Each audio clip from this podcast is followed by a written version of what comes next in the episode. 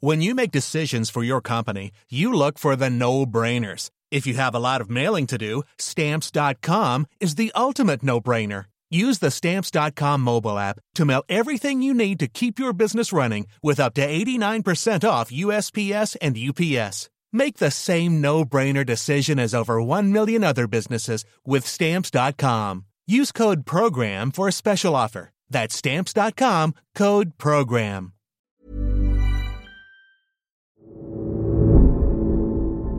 Vous écoutez Crime Story, le meurtre du Technival de Carnoët, deuxième et dernier épisode. C'est ici, à l'orée de cette sapinière, que le corps de la victime a été découvert hier matin. Nous sommes en bordure du site où se déroulait le technose.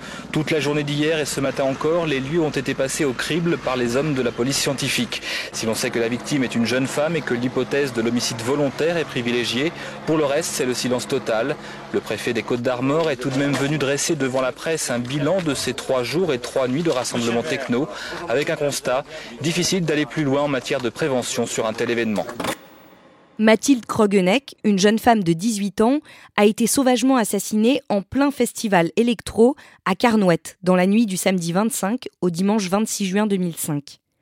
À la fin du premier épisode, Adrien, son petit ami, est en garde à vue. Il est parfaitement incapable de se rappeler la nuit qui a coûté la vie à Mathilde. Il dit s'être réveillé seul dimanche, vers 11h, et avoir décidé de rentrer chez lui en stop, laissant sa voiture sur place. Au fur et à mesure des interrogatoires, les gendarmes ont de plus en plus le sentiment d'être face à quelqu'un qui dit la vérité. Adrien, probablement à cause des effets de la drogue et de l'alcool, n'a aucune idée de ce qu'il s'est passé cette nuit-là.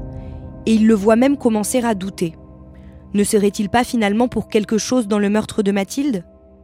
Les gendarmes le sondent pour avoir des détails, si petits soient-ils. Quelle pourrait être l'arme, le lieu du crime? Adrien est incapable de répondre.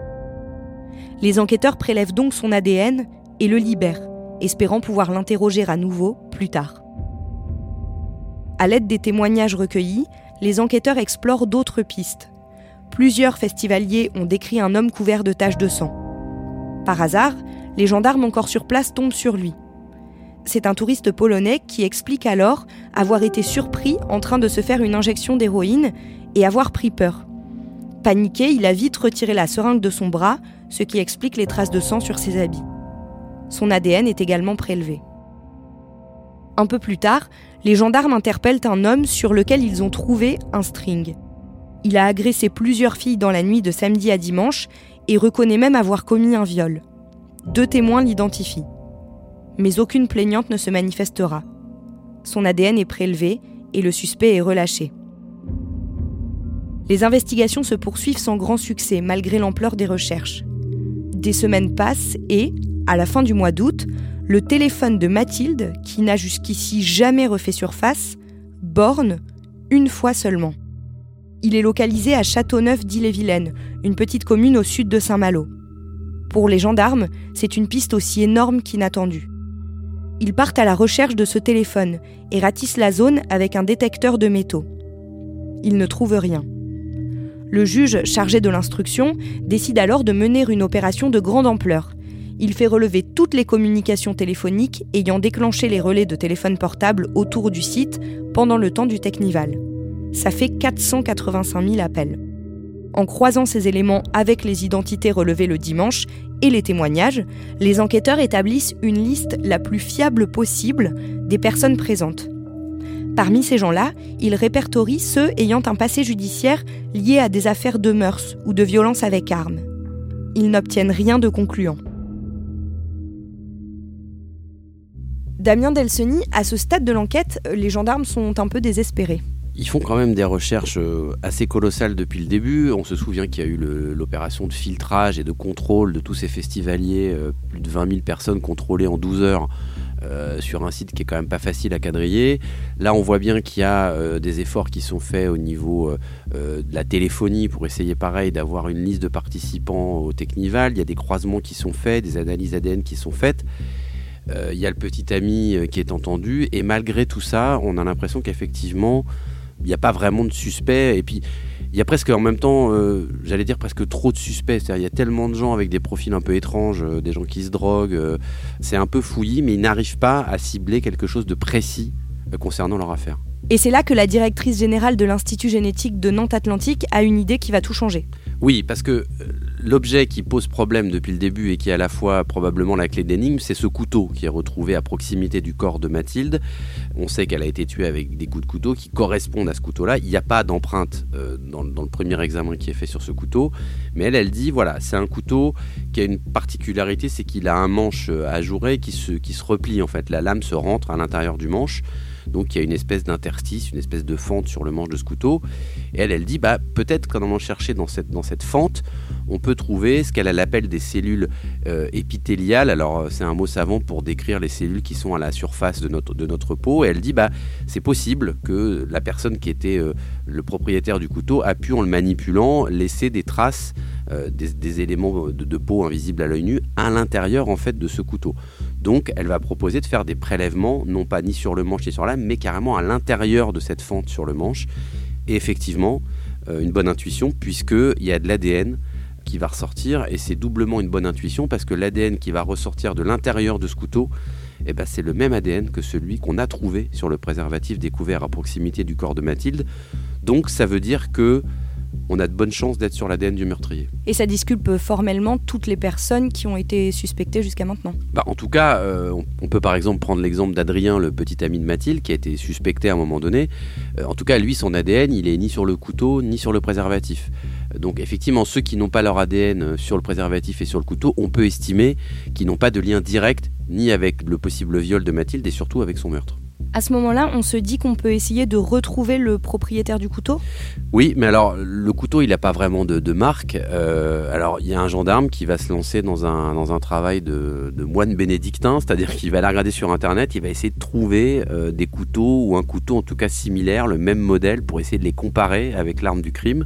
Il va passer des heures et des heures à regarder ça. C'est pas une arme très très courante non plus, ce fameux couteau de, ranger là. Euh, il a une forme en plus un peu en, banane, donc bon, c'est pas un opinel ou un couteau qu'on peut trouver facilement. Et après plusieurs jours de recherche, il va repérer euh, un modèle à peu près similaire, donc il va appeler le fabricant de ce, couteau. Et le fabricant va lui dire bah moi ce couteau je l'ai vendu à 221 exemplaires en France depuis quelques mois, depuis quelques années et lui donne le nombre de points de vente. Il y a 110 points de vente en France qui vendent ce couteau. Donc 221 couteaux vendus, 110 points de vente. Donc si le meurtrier de, Mathilde a acheté ce couteau euh, avec un chèque ou une carte bleue, euh, normalement euh, son nom, ou en tout cas son, empreinte bancaire, j'ai envie de dire, est enregistré quelque part dans un de ces 110 points de vente. Donc il va falloir trouver où et il va falloir faire le tour de ces points de vente. Les gendarmes commencent par se rendre dans les boutiques de la région il y en a une près de là où le meurtre a eu lieu. C'est un magasin du Mont-Saint-Michel qui s'appelle le Grand Bazar. Et c'est le plus proche de la ville où a borné pour la dernière fois le téléphone de Mathilde. Une fois rendu là, les enquêteurs analysent les tickets de caisse de la commerçante et retiennent tous ceux qui affichent le même prix que celui du couteau. Ils adressent ensuite des réquisitions aux différentes banques pour remonter jusqu'au propriétaire. Ça ne donne rien. Les semaines passent. Un temps soupçonné et complètement amnésique sur la soirée, Adrien, le petit ami de Mathilde, finit par fournir aux gendarmes des éléments qui peuvent être utiles. Dans son téléphone, il retrouve des photos prises la nuit du 25 juin, sur laquelle on voit Mathilde et deux hommes inconnus. L'un d'eux a une grande inscription sur le torse où on peut lire Georgette Forever. Il fait partie de la troupe de cracheurs de feu présente ce soir-là. L'autre homme porte un pull rouge et apparaît sur deux photos.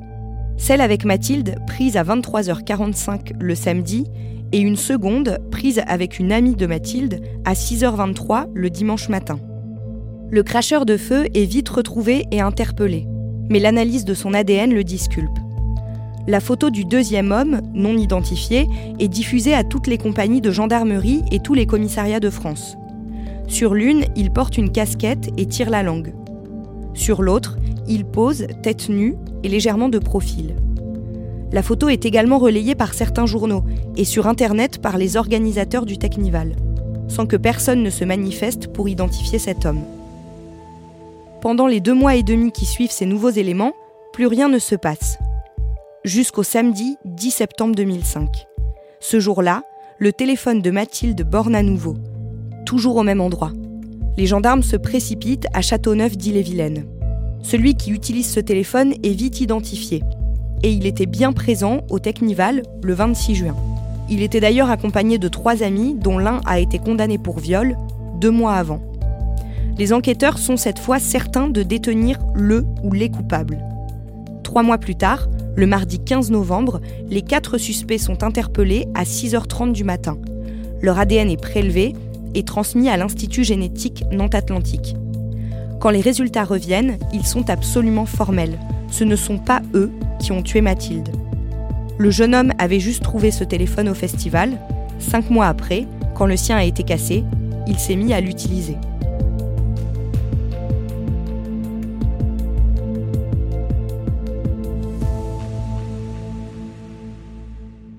Là, les gendarmes, ils sont un peu désespérés. Et il faut reconnaître qu'il y a quand même un peu de quoi. Parce que là, on parle d'une dernière piste qui avait quand même euh, toutes les allures euh, d'une piste très sérieuse avec le téléphone de Mathilde qu'on retrouve entre les mains de quelqu'un avec dans un groupe d'amis où il y a des gens qui sont déjà connus pour viol. Ça fait quand même beaucoup de lumière qui, s'allume et qui s'éteignent parce que bah voilà l'ADN qui revient c'est pas le bon, c'est pas l'ADN sur le préservatif, c'est pas l'ADN sur le couteau. Donc on a l'impression qu'effectivement les gendarmes depuis quelques semaines, depuis le début de l'enquête, euh, dès qu'il y a une porte qui s'ouvre, elle se referme, elle claque fort sur leurs doigts. Donc il y a de quoi être un peu désespéré. Mais le juge lui, il va pas se désespérer, il va prendre une décision importante. Il y a déjà eu beaucoup de choses qui ont été engagées en termes de moyens, en termes d'analyse, en termes de criblage. Il va, monter encore le curseur. Il va décider de tester les 24 000 personnes qui étaient présentes euh, à ce Technival et qui ont soit un casier judiciaire avec des antécédents un peu lourds, soit qui ont commis euh, des crimes ou des délits mineurs. Ça veut dire qu'il élargit en fait le champ euh, des suspects potentiels. Alors c'est une démarche qui est pas neutre parce que ça coûte à peu près un million d'euros de faire ces tests et de les exploiter après. Le samedi 21 janvier 2006, le père de Mathilde, Thierry Krogneck, fait une crise cardiaque.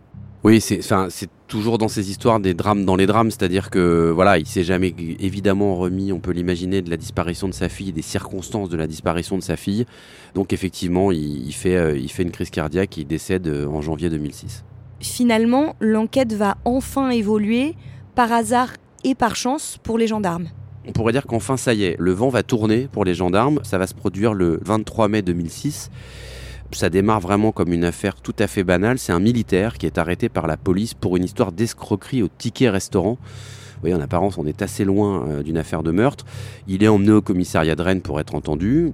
Il s'assoit dans une, dans une pièce euh, pour être auditionné par les policiers. Et puis, bah, il promène son regard sur les murs de la pièce, comme on peut le faire euh, quand on attend qu'un policier vienne nous interroger. Et sur un mur, il aperçoit la circulaire de recherche euh, avec la fameuse photo de l'homme au pull rouge qui est recherché depuis, euh, depuis des mois par les gendarmes qui enquêtent sur le meurtre de Mathilde. Et puis bah, il va se tourner vers le policier qui est en face de lui, il va lui dire mais moi le type là euh, qui est sur le mur avec un pull rouge, bah, moi je le connais.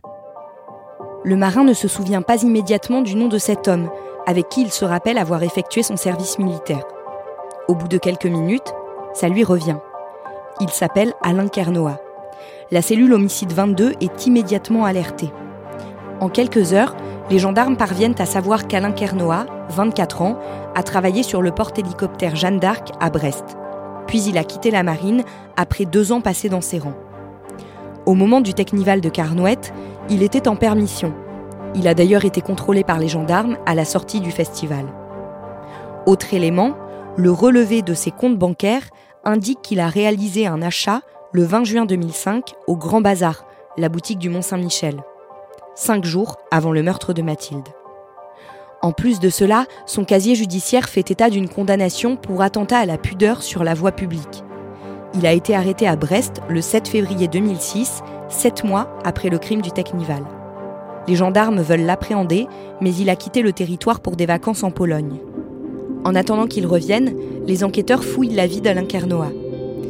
Il est né à Marseille dans une fratrie de trois enfants, avec une mère cadre à la poste et un père moniteur d'auto-école.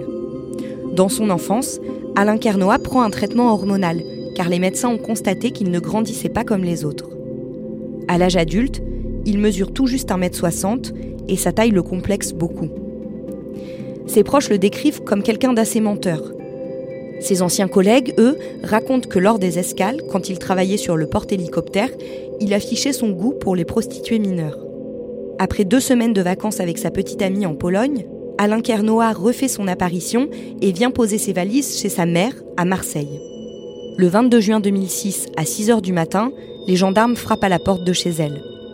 Alain Kernoa est arrêté et emmené d'abord à la gendarmerie d'Aubagne, puis à celle de Rennes, pour y être interrogé. Après quelques heures de garde à vue, les résultats des prélèvements ADN tombent. C'est bien lui, le meurtrier de Mathilde.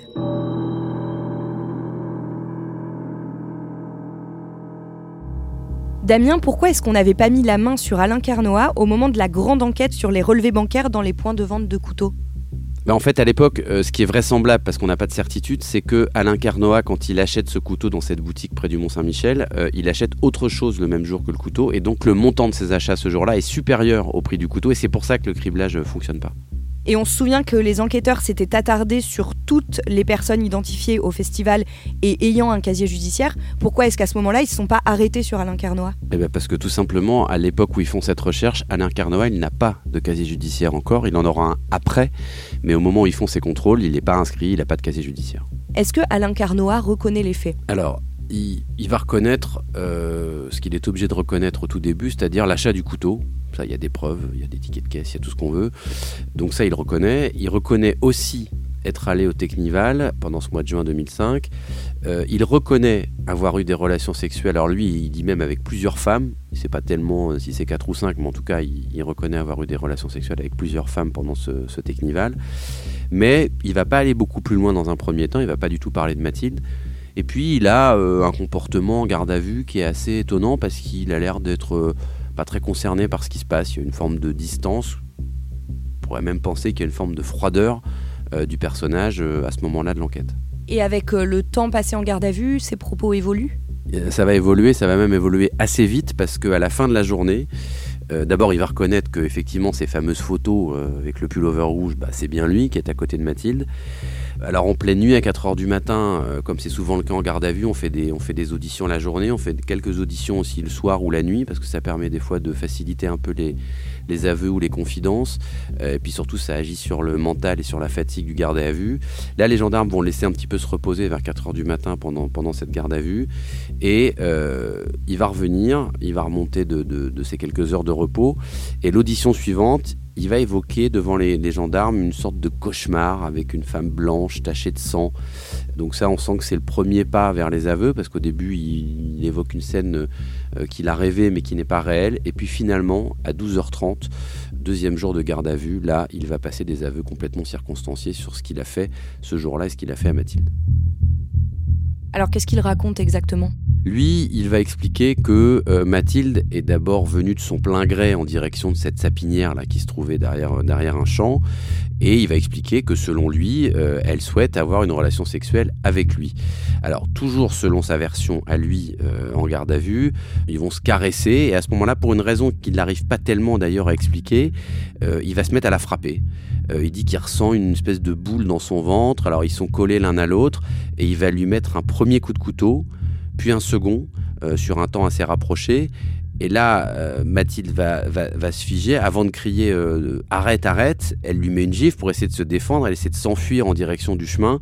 Et là, Carnois va expliquer qu'il la rattrape par le bras, qu'il lui tranche la gorge, qu'elle s'effondre. Et là, il va même décrire en fait la plaie. Il va dire elle était, elle était profonde cette plaie au cou, elle était comme mon doigt. Et, et puis elle, c'était un peu comme, comme du plastique. Donc il va décrire plus un objet réellement qu'un corps humain. Euh, il va expliquer aussi aux gendarmes qu'à l'occasion de ses nombreux coups de couteau, il s'est lui-même blessé au doigt et qu'il s'est coupé au doigt.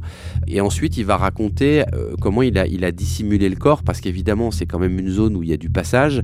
Il a peur de se faire repérer par, par d'autres teufeurs qui passeraient dans le secteur, donc il va aller traîner le corps de Mathilde de l'autre côté d'un ruisseau, derrière des roseaux, et ensuite il la transporte sous les sapins, il la traîne sur le dos, et il continue ensuite, il va, il va lui asséner de nouveau une multitude de coups de couteau, hein. je vous rappelle qu'on en retrouve 28 euh, sur le corps de Mathilde, et là il décide de la déshabiller, euh, il enlève le pantalon, il enlève le string, il remonte le t-shirt, il enlève le soutien-gorge, et alors qu'elle est toujours en train d'agoniser, de, Mathilde, euh, bah Carnoa, lui, va décrire en fait avec une espèce de presque de jouissance et de délectation euh, les attributs féminins de la jeune femme sans apparemment ressentir le moindre sentiment, la, moindre distance, la moindre empathie avec tout ça, euh, pas la moindre émotion en tout cas. Euh, encore une fois, comme si pour lui, Mathilde, à ce moment-là, c'était devenu un objet, cette espèce de, de poupée en plastique qu'il avait décrit un peu plus tôt. Donc il va expliquer aussi qu'il commet un viol sur Mathilde avec sa main. En tout, cette scène de meurtre, elle s'étale selon son récit sur à peu près 5 minutes. Et ensuite, il va expliquer que bah, s'enfuit. Il jette le couteau au pied d'Assapin, là où il sera d'ailleurs retrouvé par les enquêteurs qui, découvrent la, scène de crime. Et puis il part rejoindre les amis avec lesquels il était venu euh, au Technival. Et il racontera d'ailleurs qu'il a fait l'objet d'un contrôle par les gendarmes en fin de journée, les fameux contrôles massifs qui avaient été menés euh, aux entrées et aux sorties du Technival. Euh, donc il est contrôlé et puis il va, il va passer à travers ce, barrage logiquement. Il va regagner ensuite Brest. Et c'est d'ailleurs là, très peu de temps après, qu'il va rencontrer à Brest une jeune femme polonaise avec laquelle d'ailleurs il est toujours au moment où il est interpellé et placé en garde à vue. Le 26 juin 2006, un an jour pour jour après la découverte du corps de Mathilde, Alain Carnoat est mis en examen et incarcéré à Rennes pour assassinat. Il aura fallu un an d'investigation et 12 enquêteurs pour en arriver là. Aujourd'hui, cet ancien militaire de la Marine nationale serait incarcéré à Rennes, mis en examen pour homicide volontaire dans le meurtre de Mathilde Krogenek, assassinée lors d'un technival le 26 juin 2005. Dans le petit village de Carnouette ce matin, c'est le soulagement. C'est sûr, ça enlève euh, les soupçons sur euh, la communauté ici, parce que bon, bah, tout le monde se regardait un peu de travers. Nous avons subi les tests ADN, et que donc quelque part il y avait une suspicion. Euh, on est content que l'enquête aboutisse. Le lundi 22 septembre 2008, le procès d'Alain Carnoat s'ouvre devant la cour d'assises de Saint-Brieuc. La mère et le beau-père de Mathilde sont présents. Le suspect paraît très détaché il ne semble pas avoir conscience de la gravité des faits qui lui sont reprochés. Interrogé, il demeure incapable d'expliquer son geste. Si l'on en croit Alain Kernoa, la grande affaire de sa vie, ce sont les jeux vidéo, l'informatique, les mangas. L'accusé se présente comme un homme sous influence, influence de la virtualité, de la drogue, de l'alcool au moment du drame. De ce drame justement dans la sapinière avec Mathilde, il n'a pas grand-chose à dire. Dans un murmure, il livre d'une voix inaudible qu'il a donné des coups de couteau. Alain Carnois ne donne aucune explication. Il dira à un psychiatre Vous savez, moi, ça ne me touche pas plus que ça. Après cinq jours de procès, le vendredi 26 septembre, il est condamné à la réclusion criminelle à perpétuité, avec une peine de sûreté de 18 ans. Il fait appel. Le vendredi 12 février 2010, il est condamné en appel à 30 ans de réclusion criminelle, mais avec une peine de sûreté de 20 ans. Au terme de son procès en appel, Alain Kernois reste un mystère. S'il est un criminel de la pire espèce, souligne son avocat Maître Dupont-Moretti, il appartient encore à notre humanité, il n'est pas devenu ce qu'il est par hasard. Pour changer, il faut qu'il accepte de parler à la première personne de son crime, qu'il accepte ce qu'il est. Sa réinsertion, elle passe par justement euh, l'acceptation du crime qu'il a commis. C'est un chemin euh, extrêmement long et, évidemment, euh, chez ce jeune garçon, il y a tout un travail extrêmement difficile à faire. Âgé de 41 ans aujourd'hui, Alain Kernoa est emprisonné au centre de détention de Roanne, dans la Loire. Vous venez d'écouter Crime Story, le podcast fait divers du Parisien. Avec à la production Thibault Lambert, à la réalisation Julien Moncouquiole et à la rédaction en chef Jules Lavie. Un épisode raconté avec Damien Delseny et un podcast à retrouver chaque samedi sur le site leparisien.fr et sur toutes les plateformes d'écoute. Vous pouvez également trouver sur notre site les références qui nous ont permis d'écrire cet épisode.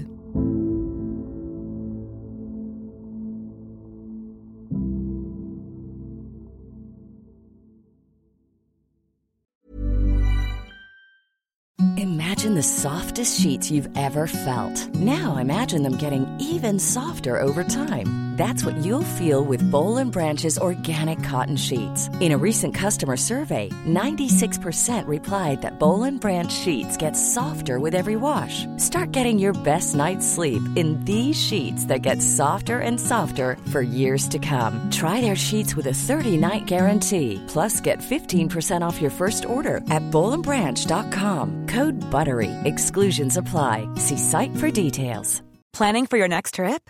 Elevate your travel style with Quince. Quince has all the jet setting essentials you'll want for your next getaway, like European linen premium luggage options, buttery soft Italian leather bags, and so much more. And is all priced at 50 to 80% less than similar brands. Plus, Quince only works with factories that use safe and ethical manufacturing practices. Pack your bags with high-quality essentials you'll be wearing for vacations to come with Quince. Go to quince.com/pack for free shipping and 365-day returns.